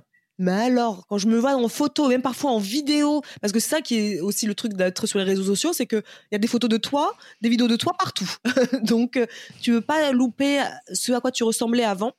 Euh, bizarrement, je me trouve beaucoup plus sereine avec le corps que j'ai actuellement, et peut-être même beaucoup plus jolie. Mmh. Euh, qu'avec le corps que j'avais avant, euh, qui était un corps, bah, de, voilà, j'étais très contente du corps que j'avais, mais là j'ai l'impression de me dire, je me sens apaisée. C'est plutôt quelque chose que je regarde, si tu veux, mmh. que je rate plus. alors que pourtant il ressemble pas du tout à celui d'avant. J'ai un j'ai un bidou en bas. il me reste ça aussi c'est vrai qu'on n'en parle pas sur les réseaux parce que sur les réseaux les, les personnes qui sont mamans euh, tu vois tout de suite qu'elles ont retrouvé leur shape d'avant, elles te font des, des, des, photos de malades, etc. Euh, et toi, tu es là, bah moi, en fait, il me reste encore 6 kilos à perdre. Ma fille, elle a 16 mois. Comment ça se passe? Moi, j'ai toujours pas perdu mon poids de grossesse. Euh, enfin, pas tout, en tout cas. mais je suis complètement hyper en phase avec ça et hyper. Hmm. Alors, oui, il y a des moments où tu te sens un peu moins bien parce que tu as mal dormi et tu te dis oh, je me trouve moche mais ça c'est comme tout le monde mais en règle générale je me trouve plutôt. Euh, ouais, je suis contente de voir que c'est un corps qui a donné la vie. Je me dis, putain, je suis fière de toi, mec. c'est clair.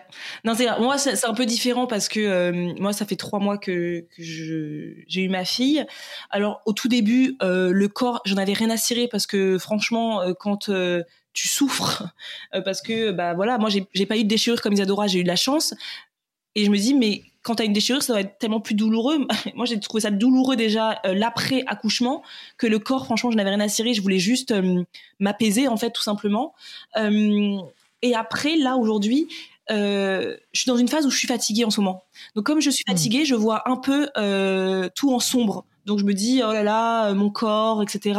Mais alors qu'il y a trois semaines, quand j'étais moins fatiguée, parce que j'étais en mode spiruline intense, et bien je me, je me disais mais c'est magique la vie, le corps que j'ai, il est magnifique parce que j'ai donné la vie, etc. Donc moi franchement en ce moment j'ai un rapport à mon corps qui euh, qui varie selon mes mon état de fatigue. Mais c'est pas quelque chose encore une fois qui va sur lequel je vais rester focalisée parce que dès que je me sens fatiguée comme ça je me dis Marisa il faut que tu reprennes une bonne alimentation. Il faut que tu refasses une cure de quelque chose. Il faut que tu reprennes tes baskets et que tu ressortes euh, marcher avec ta fille etc donc euh, ouais mon, rapport au corps est, est, en dents de scie mais quand je sens que je suis dans le négatif c'est qu'il faut que je, je, me dis Marisa il faut que tu te reprennes un peu euh, en main quoi voilà mais c'est pas c'est pas évident quoi. Mais euh, après, j'estime que comme Isadora, moi, c'est un corps qui a donné la vie. Il sera plus jamais comme le corps que j'avais d'avant, où j'ai l'impression d'avoir, comme toi tu dis, la matrescence. Et ben j'ai l'impression qu'avant j'avais un corps d'adolescente. Pourtant, j'avais 30 ans. Hmm. Et qu'aujourd'hui, j'ai un corps de de de femme. Euh, ouais, il a complètement changé mon corps, mais j'adore parce que j'ai l'impression d'avoir mûri, même physiquement, même sur mon visage, alors qu'il n'y a pas grand chose qui a changé sur mon visage, mais j'ai l'impression d'avoir mûri. Et comme Isadora dit, j'ai l'impression qu'on qu'Isadora, pour moi, elle a grave embelli, ouais. Moi, je trouve qu'Isadora, elle est, elle, est, elle est beaucoup plus belle, alors que je la trouvais magnifique avant. Hein. Euh, mais je trouve que sa grossesse l'a totalement épanouie et euh, je la trouve magnifique aujourd'hui, ouais. Merci ma sœurette. Bah, avec plaisir. et est-ce que ça vous a donné envie euh, de, de, je suis en train d'allaiter ma fille, elle me regarde avec des yeux, mais qu'est-ce que tu dis Pourquoi tu parles je, je, parle, mon cœur, tu peux prendre le sein. Et euh, est-ce que ça vous a donné envie de faire un guide euh, sur la nourriture postpartum? Parce que je sais que c'est un sujet hyper important et euh, vous en avez parlé sur les réseaux sociaux. Parce que moi, je trouve, personnellement, je suis nulle en cuisine, même si j'aime le faire, qu'il n'y a pas assez de choses là-dessus. C'est vrai. Ah bah alors, je vais te dire un truc qui est un peu stupide parce que c'est quelque chose qu'on on dit toujours aux aux entrepreneurs que euh, pas parce que quelqu'un a eu l'idée avant vous que vous pouvez pas vous lancer parce que vous ferez quelque chose différemment. Mais c'est quelque chose qui, moi, maintenant, la maternité, c'est quelque chose qui aujourd'hui me m'anime vraiment. Vraiment, j'ai vraiment une envie de partager sur la maternité, de qu'on ouvre la parole, en fait. Et évidemment que j'ai énormément envie de proposer du contenu pour euh, les femmes après euh, l'accouchement, le postpartum, le mois d'or, tout ça, et aussi après, donc même l'alimentation pour bébé, parce que c'est vrai qu'Isadora maintenant, elle partage beaucoup les, les ce que ce que Alba mange, et c'est quelque chose qui revient énormément dans nos messages privés. Est-ce que vous pourriez faire un e-book sur l'alimentation de bébé, etc. Et c'est bête ce que je vais dire, mais en fait. Euh, je sais qu'il y a des personnes dans mon entourage entrepreneurial sur les réseaux sociaux qui sont en train de travailler dessus et je me dis j'ai pas envie de leur euh, voler la truc c'est bête, alors que parce qu'il y a pas, il y aurait chacun a, sa, le droit de de faire euh, la même chose qu'une autre. Dans tout cas, ce sera différent forcément, puisque ce sera une vision qui est différente. Mais je sais par exemple que comment elle s'appelle, celle qui a écrit le quatrième trimestre. Julia Simon. Ouais, Julia Simon est en train de faire ça, je le sais. Euh, D'autres personnes aussi euh, se sont confiées à moi, qui sont sur le projet aussi. Et du coup, euh, je me dis, bah les pauvres quoi j'ai pas envie de leur euh, leur bouffer leur pain quoi tu vois mais n'importe quoi mais non mais c'est vrai que c'est ce que j'ai ressenti je me dis mais Marisa tu devrais pas ressentir ça parce que tu dis toi même aux, aux entrepreneurs lancez-vous c'est pas parce que quelqu'un a lancé ça que vous devez le faire de pas le faire ce sera différent ce sera, ce sera un différent autre angle euh, une autre façon de ouais mais c'est vrai que c'est une c'est une envie. Mais je suis honnête là. Aujourd'hui, c'est vraiment le podcast de l'honnêteté, les amis. J'adore. Euh, que vraiment, c'est ce que j'ai ressenti. Et, euh, et c'est stupide parce que même les personnes qui vont créer leur euh, leur truc, c'est évident que j'en parlerai sur les réseaux parce que j'y crois à fond. Euh, mais j'ai bien envie, en effet, Isidore et moi on en parle, que j'ai, on a carrément envie de, d'écrire quelque chose euh, sur ce sujet-là, ouais, carrément. Mm. Autant la, l'après grossesse que euh, l'enfant, la petite enfance, ouais. Et surtout que maintenant on est entouré de, de Carrie, notre sœur qui est diététicienne, qui a rejoint l'équipe, d'une naturopathe qui a rejoint notre équipe aussi. Du coup, on se sent plus forte pour créer ça parce qu'on l'aurait jamais créé euh, comme on a créé nos autres e-books où c'est juste des recettes. On n'aurait pas créé de, la, de, de e-book ou de livre en tout cas euh, sur ce sujet sans être accompagné par de des professionnels, ça c'est sûr. Mmh, mmh, Donc, euh, plein d'idées. Ouais. Bon les filles, merci beaucoup. C'était franchement passionnant parce que j'aime beaucoup le fait que vous soyez aussi honnête et ouverte et que bah, je trouve que ça ajoute le fait qu'on les fait à trois mm. et que alors même si on est personne n'est à côté, hein, soyez honnête, mm. vous êtes chacune chez vous. euh, mais merci d'avoir euh, bah, pris le temps parce qu'on est le 1er janvier, je tiens à le dire, c'est un jour férié, mais dans le monde de l'entrepreneuriat on s'en fout. et de la maternité aussi.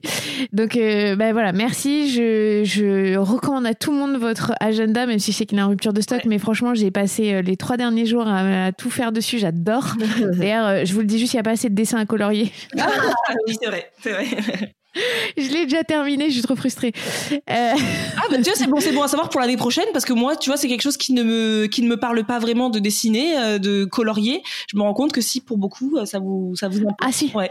Ah si, tu peux en mettre un par mois, il n'y a pas de problème. Hein. D'accord, c'est bon, c'est bon ouais, Je vous fais un petit retour client là maintenant. euh, mais merci, merci à vous. Je suis très fière de vous avoir dans le podcast. Moi qui vous ai découvert euh, via Génération XX il y a plusieurs années maintenant. Ah oui Et ouais, et, euh, et, et je suis ravie d'avoir eu cette conversation parce que je trouve que c'est important aussi de parler d'où on vient et de la relation qu'on a eue avec ses parents. Et c'est magnifique ce que vous avez réussi à, créer, donc bravo. Bah, merci bah, beaucoup. merci à toi, Clémentine, parce que nous, pour nous, c'est nous qui sommes honorés d'être euh, sur euh, la matrescence.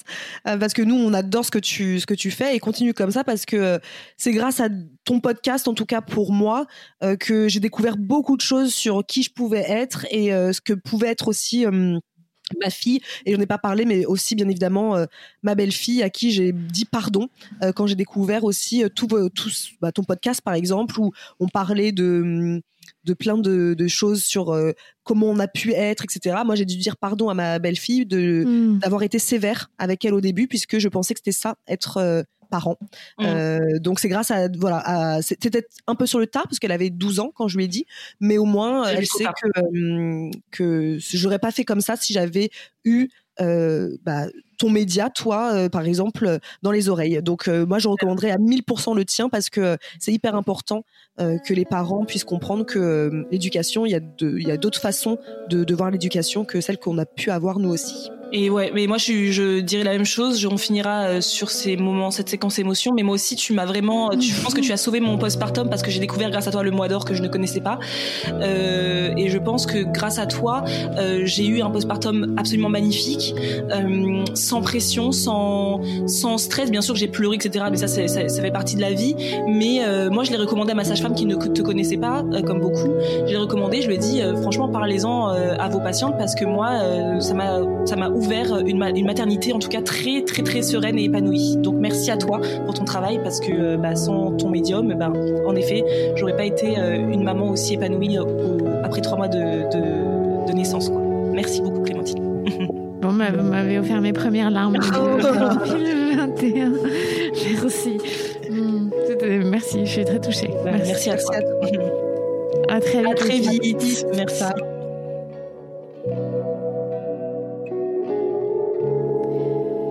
C'était Isadora et Marisa, entrepreneurs, jumelles et mamans de deux petites filles et belle-maman de deux filles. Si vous voulez écouter un podcast sur leur aventure professionnelle, je vous recommande vraiment le podcast de Génération XX. Je suis Clémentine Sarla, votre hôte. Si vous avez aimé ce podcast, n'hésitez pas à le partager sur les réseaux sociaux, à la matrescence, à laisser un commentaire et à mettre 5 étoiles. À la semaine prochaine, prenez soin de vous.